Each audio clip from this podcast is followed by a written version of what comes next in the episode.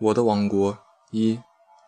七岁那年，妈妈牵着我的手带我上小学。我问妈妈：“一节课四十分钟有多久？”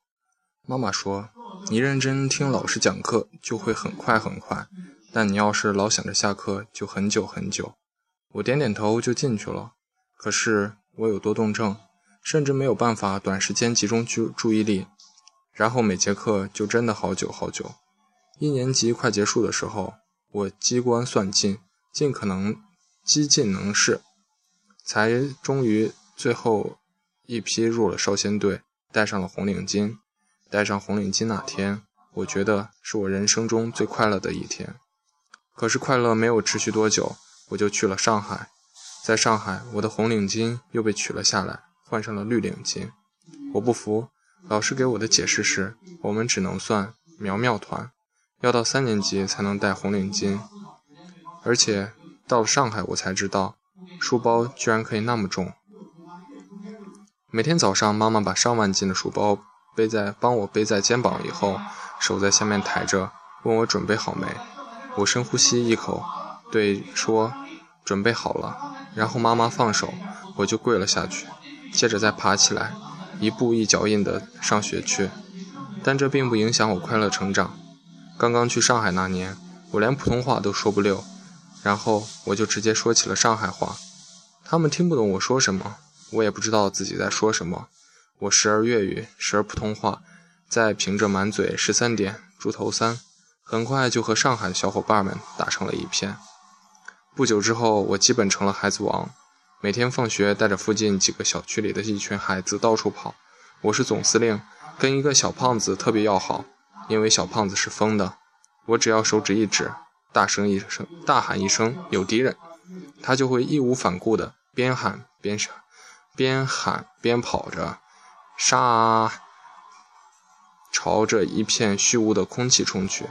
一顿手手舞足蹈，冲了上万公里之后，才回头认真的跟我说：“报告司令，敌人已经消灭了，可以继续前进。”由于我颇为欣赏他这种认真的态度，然后他就成了副司令。我们这支我们这支部队主要存在的意义就是每天瞎逛，敌人根本上除了空气就是地上小昆虫。同住一栋楼的施阿姨每天站在三楼晾衣服，看着我们在楼下跑来跑去，总会问我：“泽林啊，又去打仗啊？”他会总会充满好奇地问，睁着好奇的双眼，就像那种儿童节目的主持人，做作又可爱的样子，让我觉得他可能痴呆了。但是出于人情世故，我每次都要认真地答复他。然后他让我们稍等，走进大厅，大厅里抓一把糖散给我们，跟喂狗似的。但我们都不在乎，一顿哄抢。在那年冬天，我起床发现窗户上结了一层雾，然后走出门去，发现家门口的小地结冰了。这是我作为一个沿海小朋友所见过最神奇的现象。我的智商毋庸置疑。幻想我可以在上面滑翔起来，跟动画片里一样，然后直接跳了下去。那天，我爸妈差点永远失去了我。那天过后，我召集了一大群小伙伴，从附近正在装修的房子里前捡来许多长长短短的木板。我告诉他们，我们一起造艘船。然后他们各自兴奋回家，偷出了一大堆工具：铁锤、钉子、扳手、水彩笔、硬纸板。我们的设计图就是用手比划一下，是这样的、这样的和这样的，然后开始了造船。我们蹲在小区一个僻静的小山坡后，开始敲敲打打。一个上午过去，我们就完工了。我们把船搬到了小区里最大的一个人工水池。那艘所谓的船，其实构造很像麻将桌，但我们都还没看得出来。当我们把它放进水池里，我们都屏住呼吸。入水那一刻，它浮了起来。我才，我们才松了一口气，一起欢呼起来。可是那时候谁又能明白，那块木板丢水里，是块木板丢水里都能浮起来这个道理呢？当时看着那张麻将船，没人敢上去。这个时候，我又挺身而出，站在池边，看准了位置，一下子就跳上了船。果然，皇天不负有心人，我在上面站立了不到一秒钟，连人带船翻了下去。那天我全身湿透的坐在地边，坐在池塘边，打着啊打着喷嚏，极有觉得有股忧伤在心间。妈妈说：“人不怕没文化，就怕又没文化又胆大。”那次之后，我被严加看管了一个寒假。但当春天万物复苏，夏天悄悄来临，我又觉得自己行了。那时我上海话已经说得飞溜，每天阿拉和阿拉去的。竟然一个竟然一个上海人，再也没人管我叫小广东了。我又开始集结了一大群熊孩子，到处作怪。我家旁边有个社区幼儿园，周末我们常常爬进去玩，因为里面有个很大的草坪，草坪上很多滑梯、秋千等儿童设施。只是那里有个怪老头负责看守幼儿园，我们难免开始了长达一个夏天的游击战。在某个夏日，某某个秋日，我和几个小伙伴趁怪老头不在，爬进幼儿园的草坪上玩放大镜，用放大镜对准了草坪。过一会儿，那堆草就冒烟了。在我们玩的不亦乐乎的时候，小胖掏出了一盒火柴，说：“试试这个。”然后我点燃了一根火柴，丢到了草坪里，大喊了一声：“跑啊！”接着，我们就像又喊又叫，一边跑了起来。我们都以为这次也会像玩放大镜一样。过一会儿，它自己就没了。只是跑到草坪边缘的时候，小胖突然拉住了我。我们回头一看，顿时吓懵了。火没有灭，而是呼啦呼啦的越烧越大。当时我们脑子一片空白，迅速的翻出了围栏，然后小胖拉着我一路狂奔。跑到远处时，那片草坪已经冒起了熊滚滚熊烟。最后，我们看的是一片黑焦黑的草坪。小胖哭了起来。过了一会儿，另外几个小伙伴也哭了。我已经忘了当时我想了些什么，只记得他们的哭声。我一个人回到家，一整晚都躺在床上，满脑子都是那片焦黑的草坪。第二天，我跟妈妈坦白了错误，于是我再也出不了门了。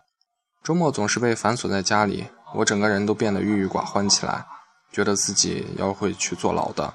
每天就在家里等着警察叔叔来接我去监狱。终于有一天，有人急促地拍打我的窗户，我把早就。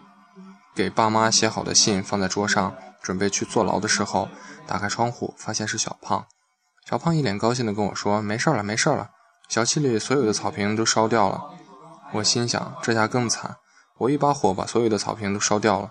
小胖看了看我说：“原来那些人本来就是要烧草坪。奶奶说这样来年才能长得好。”我听完疑惑地问小胖：“也就是说，我烧了也没事儿？”小胖用力点点头，运气好，你这次烧了也没烧，也白烧。但是奶奶说，以后千万别玩火了。我突然如释重负，觉得自己的人生又重新迎来了曙光。小胖兴奋地说：“快出来玩啊！”我突然又阴沉了下来。我说：“我现在已经出不了门了。”小胖沮丧地看着我，差点哭了出来。每天放学，我要被我被要求准时回家。那时住一楼。房子后面有一个自带的院子，每个周末我就傻坐在院子里发呆。之后爸爸觉得我很可怜，就在院子里挖了一个小水池，用水泥铺好，然后在水池里放进去好多鱼，给我做了一个钓竿，没有鱼钩，没有鱼食，我就那么傻了吧唧的坐在池边一动不动的钓鱼。之后憋得憋得慌，我就突发奇想，决定在水池旁一片小泥地里种东西。那天之后，我不管什么水果，只要有核，都丢在里面。每天蹲在它们旁边，盼着它们开花，有尿就往里面撒。后来，爸爸和我在那片小土小泥地上，用竹篮修了一个葡萄架。十多天过去，除了杂草，杂草上面什么也没有长出来。我问爸爸，爸爸说他也不会种东西。我就想起了幼儿园里边那个怪老头，他的传达室旁边就种了好多菜和菠萝。我跑到了幼儿园的传达室门口，他看了我一眼，就继续低头看报纸了。我不知道怎么跟老年人搭讪，我就说上次我把草坪烧了。他抬他抬头看了我一眼，然后说：“我知道，你妈来过跟我说了。”然后我继续站在那里一动不动，直到他奇怪地问我怎么了，我才跑进去跟他说：“我要种东西，可是我不会。”他一改严肃的样子，笑了起来，问我种什么。我也不知道种什么。他那离我家就十多米，我就拉着他往家里走，他也没反抗，跟着我去了我家。之后，他又回传达室拿小铲子和肥料，一整个下午，他带着我把小泥地上面小石头、砖块都拿了出来，然后用铲子一直松土。第二天，他又给我拿了一些不知名的种子，帮我撒进土里。在某个傍晚，我放学回家，他手里拿着一包东西，说要帮我种在葡萄葡萄架下，到时候就会长出很多东西来，以后就可以在葡萄架下乘凉了。没过多久，果然长出了很多藤蔓植物，爬满了整个架子。爸爸看我小有成就，又找人在水池和泥地之间挖了一个水井，方便我浇水和换水。我渐渐就变得不再疯野，每天放学背着上万斤的书包狂奔回家去看我种的花花草草和养的鱼。那些鱼已经跟我很熟了，我只要站在池边，它们就会自动全部浮起来，浮出水面。然后我就开始数数，发现一条也没有少，就安心了。我偶尔去跟花花草草说说话，然后欣赏它们一泡尿什么的，然后赏它赏它们一泡尿什么的。偶尔去水池边站起来又蹲下，一直反复看着那些鱼，一下子浮起来，又一下子沉下去。楼上的石阿姨放假的时候就在阳台上读报纸，偶尔看着我们在那里忙忙碌碌的，她会问我：“泽林啊，今天不打仗了？”我说：“不打了。”石阿姨又说：“这是你的小王国啊。”我说：“是啊。”那时我们正好学了一篇课文，讲述一只蝌蚪怎么长腿又长尾巴。然后有一天，它就呱呱呱呱的。学完我就很好奇，每天吃完饭准点趴在家门口的人工水池里边捞蝌蚪，捞完以后就全放进我家池子里的小水水塘里，并且告诉那些鱼不准吃，那些鱼就真的没有吃。我每天对照着课本观察小蝌蚪们，直到有一天，它们真的长成了青蛙。每天夜里，它们成群结队的喊一个通宵。搞得我每天里晚晚上临睡前都要去给青蛙们训一会儿话，学着爸妈的语气告诉他们：你们晚上不准吵，不准呱呱叫，要按时睡觉，不然你们就不能在家里待着了。可是没料到他们完全不怕，后来整栋楼都受不了了，他们没事儿就站在自家阳台对着院子里的我们喊：“泽林啊，你把他们放了吧。”后来我只能放了，把他们全都倒进桶里。把他们倒在外面的水池草地上，他们都傻愣愣的原地不动，我顿时感到很心酸。我坐了下来，跟他们告别。我说：“爸爸不能照顾你们了，因为大人们都不喜欢你们。”最后，我还我还是舍不得，犹豫了一下，又偷偷抓回来两只，装在裤兜里带回了院子。妈妈怕我伤心，几天后给我买了一只乌龟，说乌龟不吵又好养。我渐渐就习惯了自己玩自己。小伙伴们全部都看不见我人。小胖来找我，我说我现在有一个王国了，我是国王，不带兵打仗。